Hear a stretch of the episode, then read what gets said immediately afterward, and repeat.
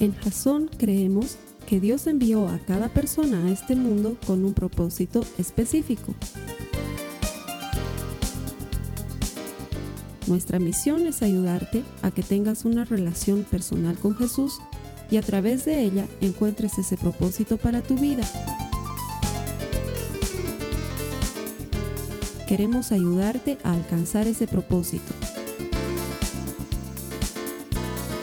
Es nuestra oración que este podcast te ayude a tener visión, a tener jazón.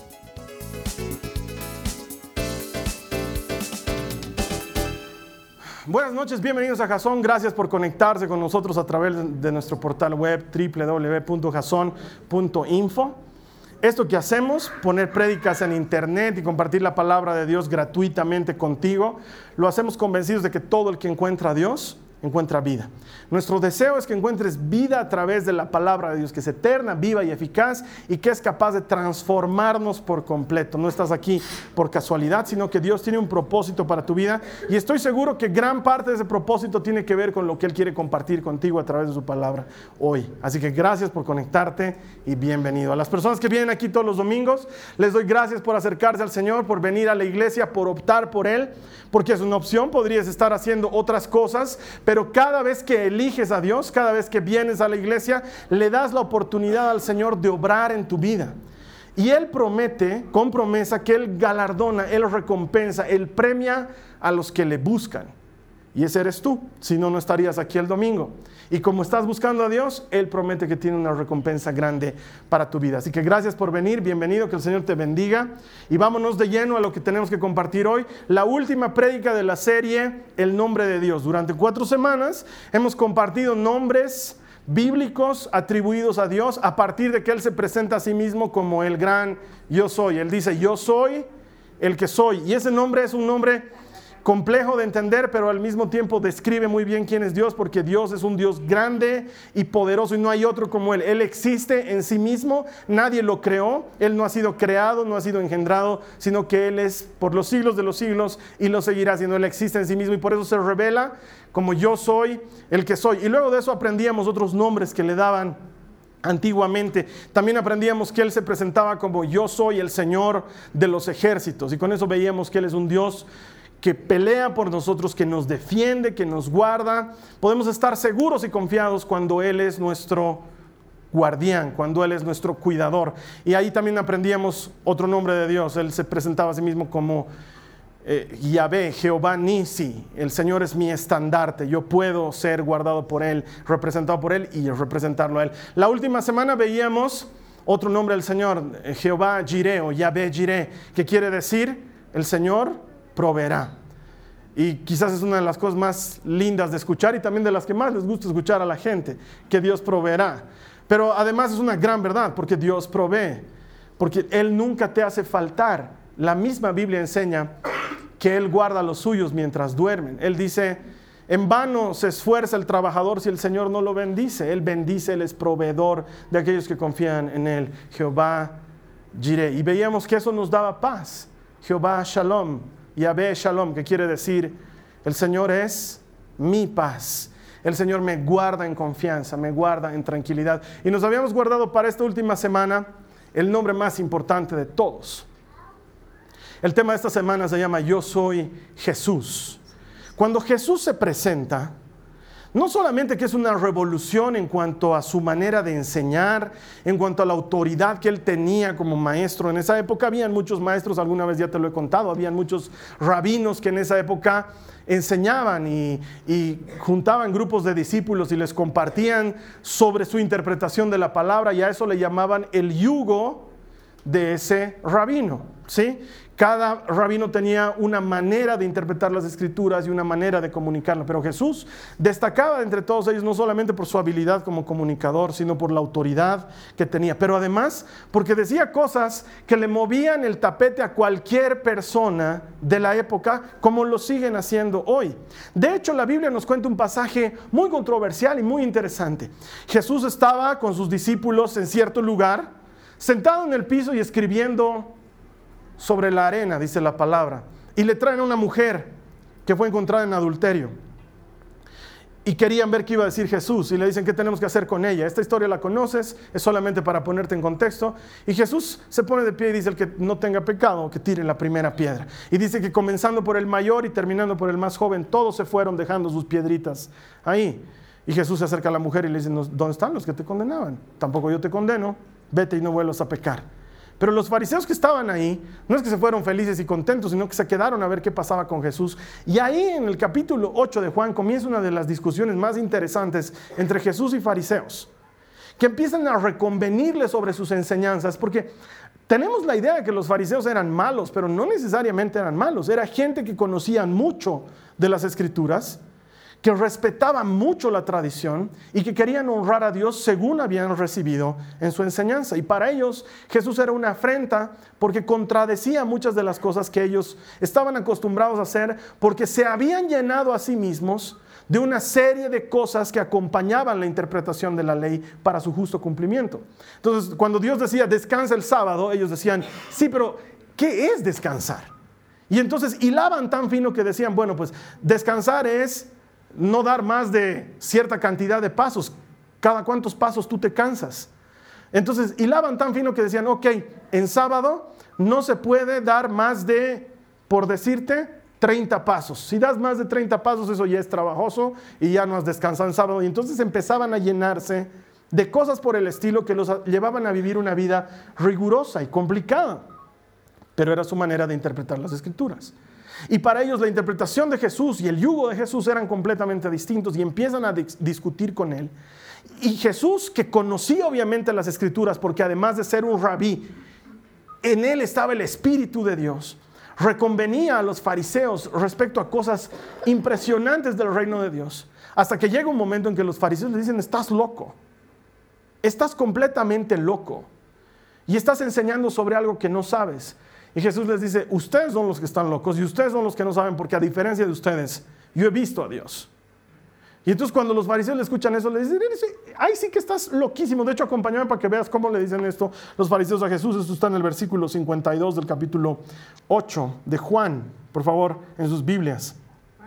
Juan 8, 52 en adelante, y dice, le están hablando los fariseos, ahora estamos convencidos de que estás poseído por un demonio, dijeron. Hasta Abraham y los profetas murieron, pero tú dices, el que obedezca mi enseñanza nunca morirá. ¿Acaso eres más importante que nuestro padre Abraham? Él murió igual que los profetas. ¿Tú quién te crees que eres? Jesús contestó, si yo buscara mi propia gloria, esa gloria no tendría ningún valor, pero es mi Padre quien me glorifica. Ustedes dicen, Él es nuestro Dios, pero ni siquiera lo conocen. Yo sí lo conozco. Y si dijera lo contrario, sería tan mentiroso como ustedes. Pero lo conozco y lo obedezco.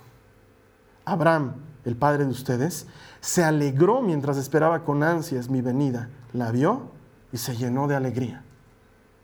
Entonces la gente dijo, ni siquiera tienes 50 años, ¿cómo puedes decir que has visto a Abraham?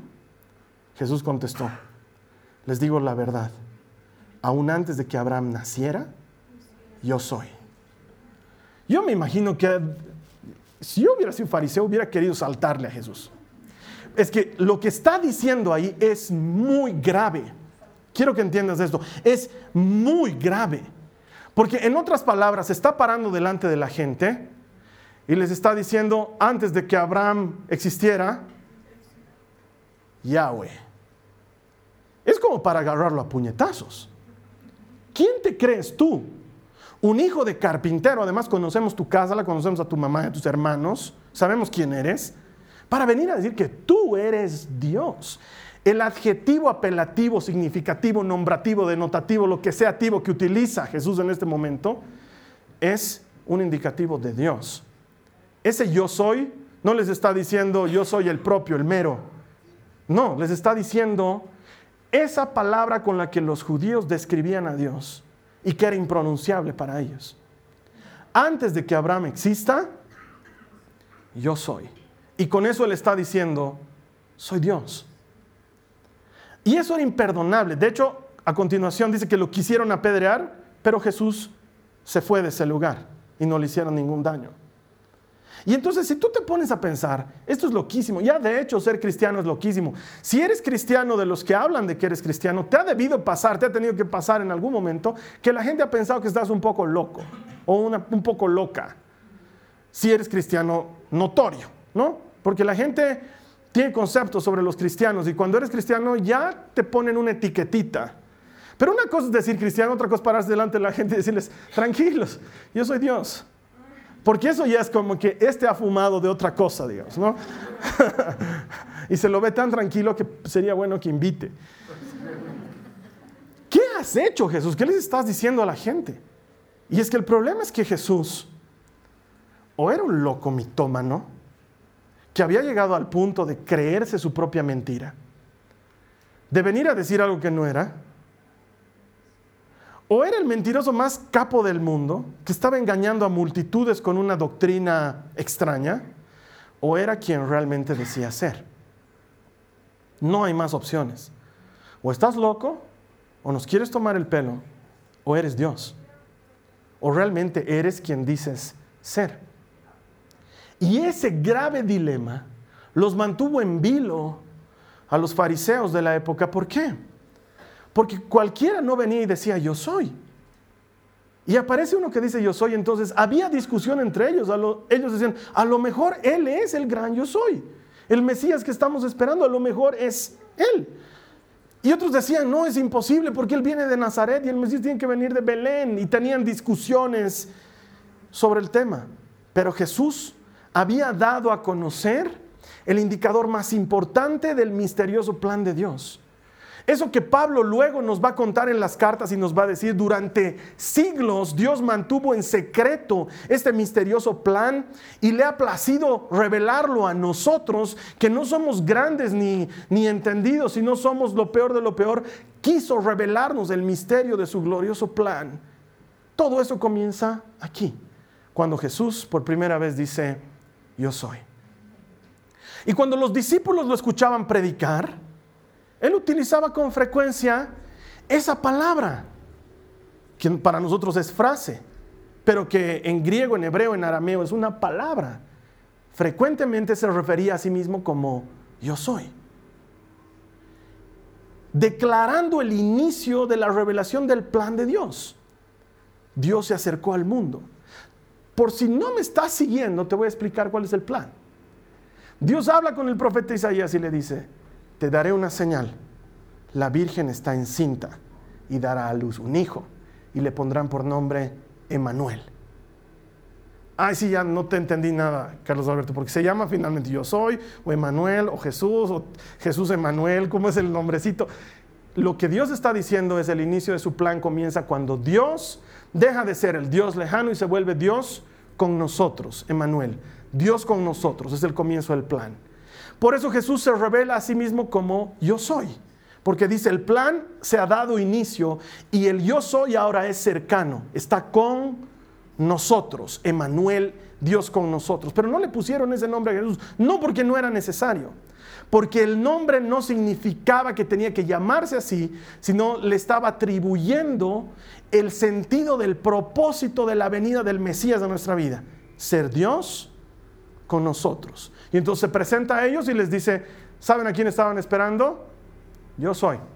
Eso les dice a los discípulos. Y ellos todavía tenían dudas. Cuando hay la tempestad en el barco y los discípulos están solos, no está Jesús.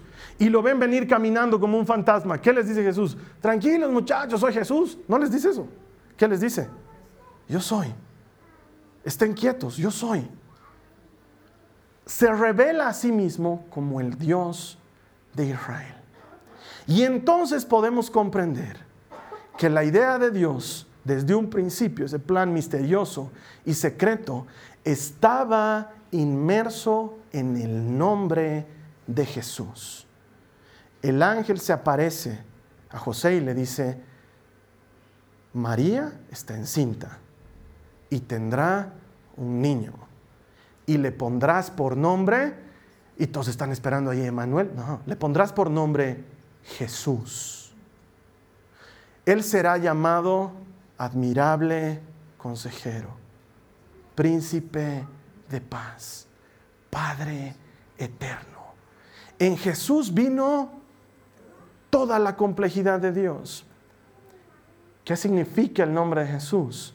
Sigue teniendo el YHWH del que hemos hablado, el Yahweh, el yo soy el que soy.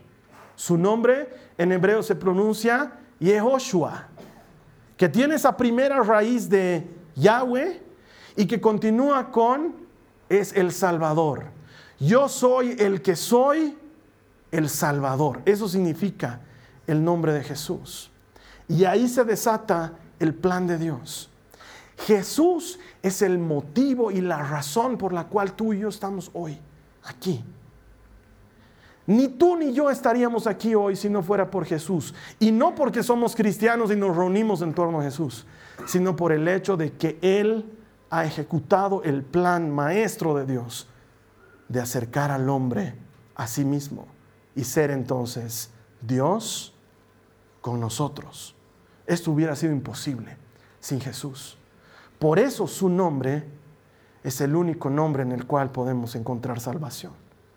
Mira lo que dice Pedro, acompáñame por favor a Hechos 4, el verso 11 y 12. Hechos 4, 11 y 12. Está hablando Pedro con los fariseos que lo han detenido a él y a Juan y les dice, pues es Jesús a quien se refieren las escrituras cuando dicen, la piedra que ustedes los constructores desecharon ahora se ha convertido en la piedra principal. En ningún otro hay salvación. Dios no ha dado ningún otro nombre bajo el cielo mediante el cual podamos ser salvos. Es en el nombre de Jesús. No hay otro nombre. No hay otro que nos pueda dar salvación. Todos los nombres que Dios manejaba en el Antiguo Testamento son poderosos e increíbles, pero están, no, es resumida la palabra correcta, están sintetizados en esencia en el nombre de Jesús. ¿Alguna vez has debido utilizar uno de esos cubitos para cocinar sopas? ¿Sí? ¿Has debido comprar alguno de esos cubitos de caldo, de pollo, o de, o de res o de costilla? Bueno, pues resulta ser que el otro día le hemos pescado a mi Nicole que había sabido robarse cubitos de la cocina para írselos comiendo de a poquito. Y luego nos aparece con una indigestión brutal. Entonces, claro, le hemos dicho, hijita, es como si te hubieras estado comiendo ocho sopas, digamos, ¿no? Porque con uno solo cocinas para mucha gente. Está concentrado en Jesús en su nombre, en quien es Él, está concentrado todo Dios. Es lo que dice Juan. Toda la divinidad está concentrada en Él. Por eso su nombre es el único nombre en el cual podemos encontrar salvación el Jehová Sabaoth, el Jehová Nisi, el Yahvé Jireh, el Yahvé Shalom, todos esos nombres del Antiguo Testamento poderosos, increíbles, que describen la personalidad, el favor de Dios, su obra, están concentrados en Jesús, que es el Salvador, la salvación, el guerrero que salva, el estandarte que salva, el proveedor que salva, la paz que salva, el gran yo soy que rescata todo en Él, no hay otro nombre. Y por eso cuando hablaba con sus discípulos decía cosas tan increíbles como, yo soy el camino, la verdad y la vida. ¿Qué está diciendo con eso? Que Él es el Dios que es camino, que es verdad y que hay vida. Que, que no hay otra verdad fuera de Jesús. Que no hay vida fuera de Jesús. Él es el camino. Él es la ruta. ¿Por qué? Porque es lo que venía diciendo desde antaño. Es lo que venía enseñándole a Moisés, que caminen en Él, que guarden su palabra, que anden en Él, porque Él es el camino. Cuando estaban en el desierto, fue Dios el proveedor, el Yahvé Jireh, el que no les hizo faltar maná, ni agua, ni carne, todo el tiempo que lo necesitaron. Ahora los discípulos le dicen, danos de, ese, danos de ese pan del cielo. Y él se presenta a sí mismo otra vez con la misma autoridad y dice, yo soy el pan de vida. Sus padres comieron maná y murieron, pero el que coma de mi carne y el que beba de mi sangre vive para siempre. Entonces, claro, los fariseos le escuchaban decir cosas así, decían, este men está loco. Además, qué asco comer de su carne y beber de su sangre. No bebemos sangre. Por si no te has enterado, Jesús, no se bebe sangre. Pero Jesús estaba viniendo a presentar el plan completo, un pacto eterno, perfecto, que no iba a variar jamás. Y por eso Él dice, yo soy el pan de vida. Yo soy el alimento del hombre. No de pan vive el hombre solamente, sino de toda palabra que sale de la boca de Dios. Y Juan hábilmente nos presenta a Jesús como el verbo, la palabra. Antes de que todo existiera, existió la palabra el gran yo soy. Por eso se presentaba a sus discípulos con cosas que uno decía, ¿de dónde se saca Jesús esta enseñanza? Claro, se la sacaba de él mismo. Dios en persona se había hecho hombre y había habitado entre nosotros. Y por eso podía decirles a sus discípulos, a la gente, yo soy la puerta de las ovejas. Nadie entra si no es por mí. Y yo no dejo salir a nadie. Por eso puedes estar seguro que cuando Él ha puesto su nombre en tu vida, estás guardado por el Yahvé de los ejércitos. Está protegiéndote el gran yo soy. ¿Por qué? Porque Él es la puerta. Y Él ha decidido dejarte entrar y no dejarte salir. No es algo que nosotros hayamos elegido, es algo que Él ha elegido para nosotros. Él nos ha llamado, Él nos ha conquistado. Él es la puerta, el gran yo soy. Él es la luz del mundo. Le dice a sus discípulos, yo soy la luz del mundo. El que me sigue nunca andará en tinieblas. Por eso es que solo en Jesús podemos entender la complejidad del Antiguo Testamento.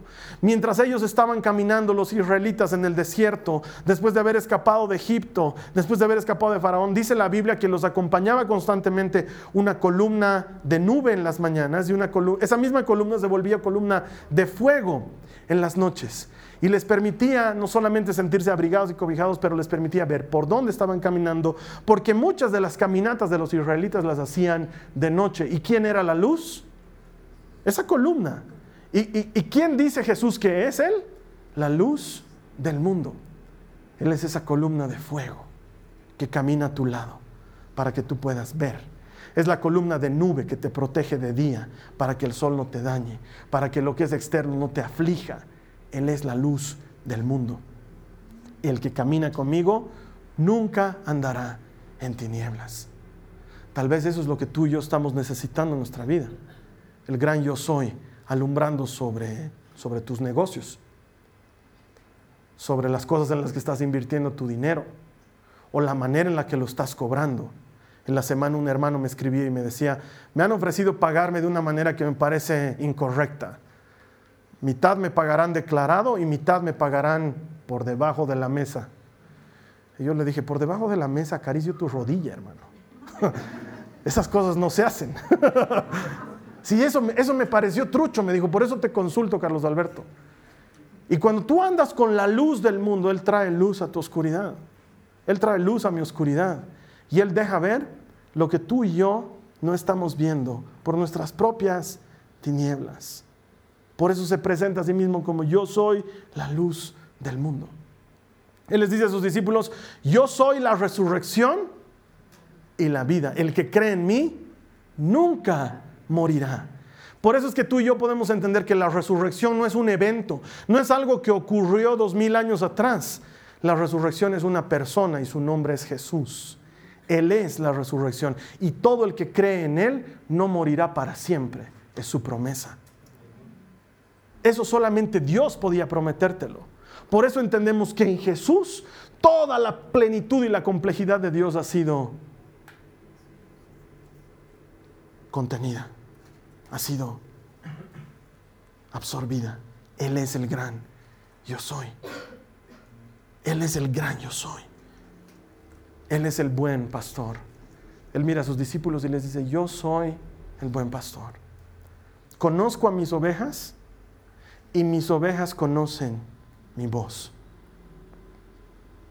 Yo soy el que te guarda, yo soy el que te cuida, yo soy el que te alimenta, yo soy el que te provee, yo soy el que está pensando en ti. A veces la gente viene y me dice, Carlos Alberto, estoy muy angustiado. Mamás que vienen y me dicen, mi hijo, estoy muy preocupada por mi hijo, se ha ido de la casa. Yo siempre le digo esto, quiero que sepas que el Señor es el buen pastor.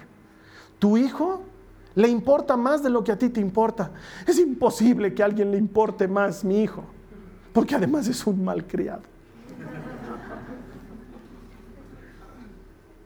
Papás preocupados, el buen pastor se preocupa de tus hijos. Mamás angustiadas en las noches porque sus hijos salen, el buen pastor conoce a sus ovejas y sus ovejas conocen su voz. Ah, es que ahí está la clave, Carlos Alberto. Creo que mi hijo no es muy oveja del Señor. Probablemente. En eso te concedo razón. Probablemente. Es trabajo nuestro acercar a nuestros hijos al Señor. Pero una vez que entras a su redil, Olvídate, Él nunca pierde algo que es suyo. De hecho, Él dice, yo he venido a encontrar y a buscar lo que se había perdido. ¿Por qué? Porque yo soy el buen pastor. ¿Qué hace un buen pastor? Deja 99 ovejas sanas y va en busca de la oveja perdida. Él es el buen pastor. Uno sufre y dice, ah, mi esposo ha dejado de venir a la iglesia. No sufras. Él es el buen pastor. Confía en Él. Él hará. Es su trabajo. Él no deja que la gente se le escape. Cuando se presenta delante de Dios a orar, Jesús le dice, ni uno de, de los que me has dado se ha perdido. Ni uno. Porque Él es el buen pastor, el gran yo soy de Israel. La vid verdadera, dice. Yo soy la vid verdadera sigue utilizando el mismo nombre de Dios para describirse a sí mismo como la fuente de la que emana todo. ¿Sabes qué dice Jesús cuando dice yo soy la vid verdadera? Dice, lejos de mí no puedes hacer nada, pero conmigo todo te es posible. Si permaneces apegado a mí y yo permanezco apegado a ti como la rama permanece pegada al árbol, entonces vas a dar mucho fruto porque yo soy la vid verdadera. Lejos de mí no vas a dar fruto, te vas a secar y vas a morir, pero pegado a mí vas a dar fruto y fruto abundante. ¿Y sabes qué más añade? Entonces podrás pedir lo que quieras y te será dado, dice. Cuando estás apegado a Jesús, Él es. Él es el gran yo soy. Él es el que estábamos esperando. Él es. Los judíos de su época no se dieron cuenta, algunos. Él era el Mesías que estaban esperando, el gran yo soy, el que junta en sí mismo todas las características de un Dios poderoso e imposible de describir. Él es. Por eso, hermano, hermana, no hay otro nombre, no hay, no hay, no hay un añadidito, no hay un amigo de Jesús, no hay un conocido de Jesús, no hay otro. El único es Jesucristo. No hay filosofía que reemplace su nombre. Puedes estudiar lo que quieras. Hay filosofías apasionantes, históricamente interesantes, pero sus autores están tres metros bajo tierra. El único que ha vencido la muerte y el pecado es Jesucristo. No hay otro nombre en el cual podamos ser salvos. No hay otro. Cuando llegues al cielo, lo único que va a importar es si creíste en el nombre. Nada más. Nadie te va a preguntar a qué iglesia asistías, ¿Cómo se llama tu denominación? ¿Tu pastor usaba corbata? No te van a preguntar esas cosas. Más bien. Lo único que importa es si has creído en el nombre. Porque no hay otro nombre. No hay otro camino. No hay varios caminitos. Hay gente que dice, uno puede tomar otros caminos. Todos los caminos conducen a Roma. Sí, a Roma. No a Dios. A Dios solo hay uno. Y ese camino es Jesucristo, el nombre sobre todo nombre. No hay otro. Por eso, qué maravilloso es su nombre. Jesús. El Señor salva. El Señor rescata. El Señor perdona. El Señor restaura. Toda la complejidad de Dios sumida en un solo nombre, Jesús. Qué maravilloso nombre. Con razón Pablo nos dice lo que nos va a decir ahorita en Filipenses. Mira lo que dice Filipenses 2, 9 al 11. Acompáñame por favor en tu Biblia, Filipenses 2, 9 al 11. Dice, Filipenses 2, 9 al 11. Por lo tanto, Dios lo elevó al lugar de máximo honor y le dio el nombre que está por encima de todos los demás nombres, para que ante el nombre de Jesús se doble toda rodilla en el cielo y en la tierra y debajo de la tierra, y toda lengua confiese que Jesucristo es el Señor para la gloria de Dios Padre. No hay nombre más excelente. No hay otro nombre. El nombre de Jesús es el único que ha conseguido todo esto. Entonces no podía llamarse Carlos o Álvaro, ¿no ve? Tenía que llamarse quién es Él. Yo soy el Salvador. Y el gran misterio nos ha sido revelado. Los que no eran pueblo iban a ser llamados pueblo. Los que no eran hijos iban a ser hechos hijos. ¿Por qué? Por medio de la sangre del cordero. Él iba a reconciliar al mundo con Dios, consigo mismo. Él se hizo precio, Él se hizo sacrificio para reconciliarnos consigo mismo. En el Antiguo Testamento le decían Hashem, que significa el nombre. Cuando querían referirse a Dios como no era habitual ni era bueno repetir su nombre porque nuestros labios eran muy impuros como para pronunciar el nombre de Dios, ellos se referían a Él como el nombre. Y decían, he estado orando al nombre y le he pedido por la familia de mi esposo. O decían, me he acercado a hacer ofrendas al nombre y le he presentado ofrendas por toda la familia. Y todo el mundo sabía que cuando decían, ah, es que necesitas ayuda del nombre, todos sabían que se estaba... Nadie decía, ¿de qué nombre están hablando? Todos sabían que estaban hablando de ese nombre que no podemos decir porque es muy santo. ¿Te ubicas? El nombre. Ellos sabían de qué nombre estaban hablando. Ese nombre es el nombre de Jesús. ¿Por qué ahora podemos pronunciarlo tú y yo? ¿Sabes por qué podemos decir Jesús, Jesús, Jesús, Jesús? Jesús, Jesús, Jesús, Jesús. Todas las veces que queramos. Porque Él pagó el precio. Porque nuestros labios son labios impuros. Es la verdad. Nuestra vida es una vida impura. Somos pecadores. Es la verdad. Cualquiera que diga, no, yo no soy tanto. Yo soy bueno. Soy bien bueno. No ha entendido la escritura. No somos buenos. Somos pecadores, necesitamos salvación. Y esa salvación ha sido ejecutada por quién? Por Yehoshua. El gran yo soy salva. Y como ya hay salvación, un hombre de labios impuros puede decir el nombre. El nombre sobre todo nombre. No solo lo puedo pronunciar, puedo creer en Él. No solamente creo en Él, vivo para Él el nombre sobre todo nombre. Él ha venido a cerrar el círculo.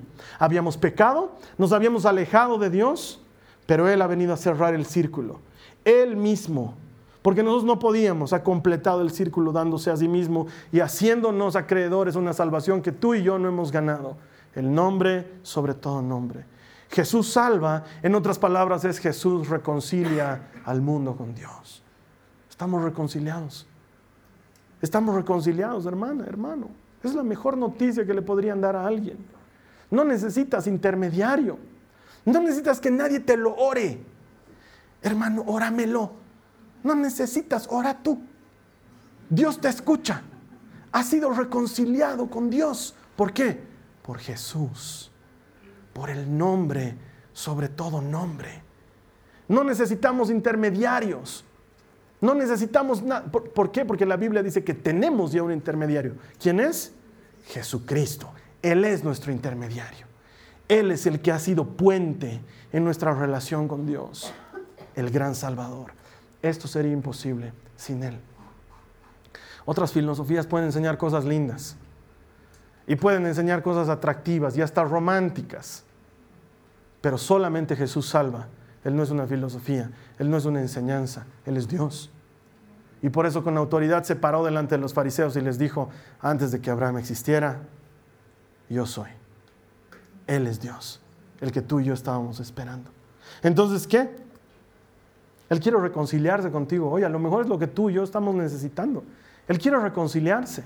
Y ya no hay precio que pagar, porque Él ya ha pagado el precio. No necesitamos tú y yo pagar un precio.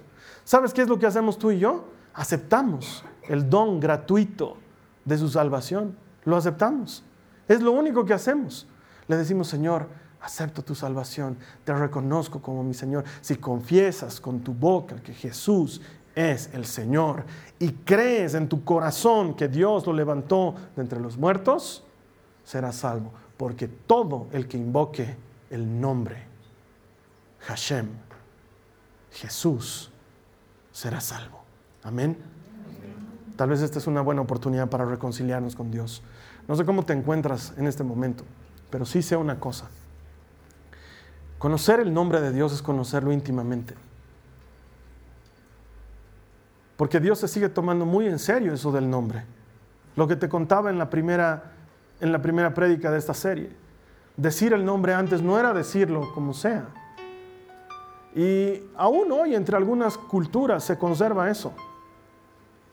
¿No te ha pasado? Sobre todo cuando trabajas con gente del campo, por ejemplo, aquí en Bolivia. ¿Cómo te llamas? Felipe, te dicen. Y tiempo después descubres que no se había llamado Felipe, se llama Félix. ¿Y por qué me has dicho que te llamabas Felipe? Porque no te tenía confianza. Así te dicen, es verdad. ¿Cómo te llamas? María. Mentira, se había llamado Melinda.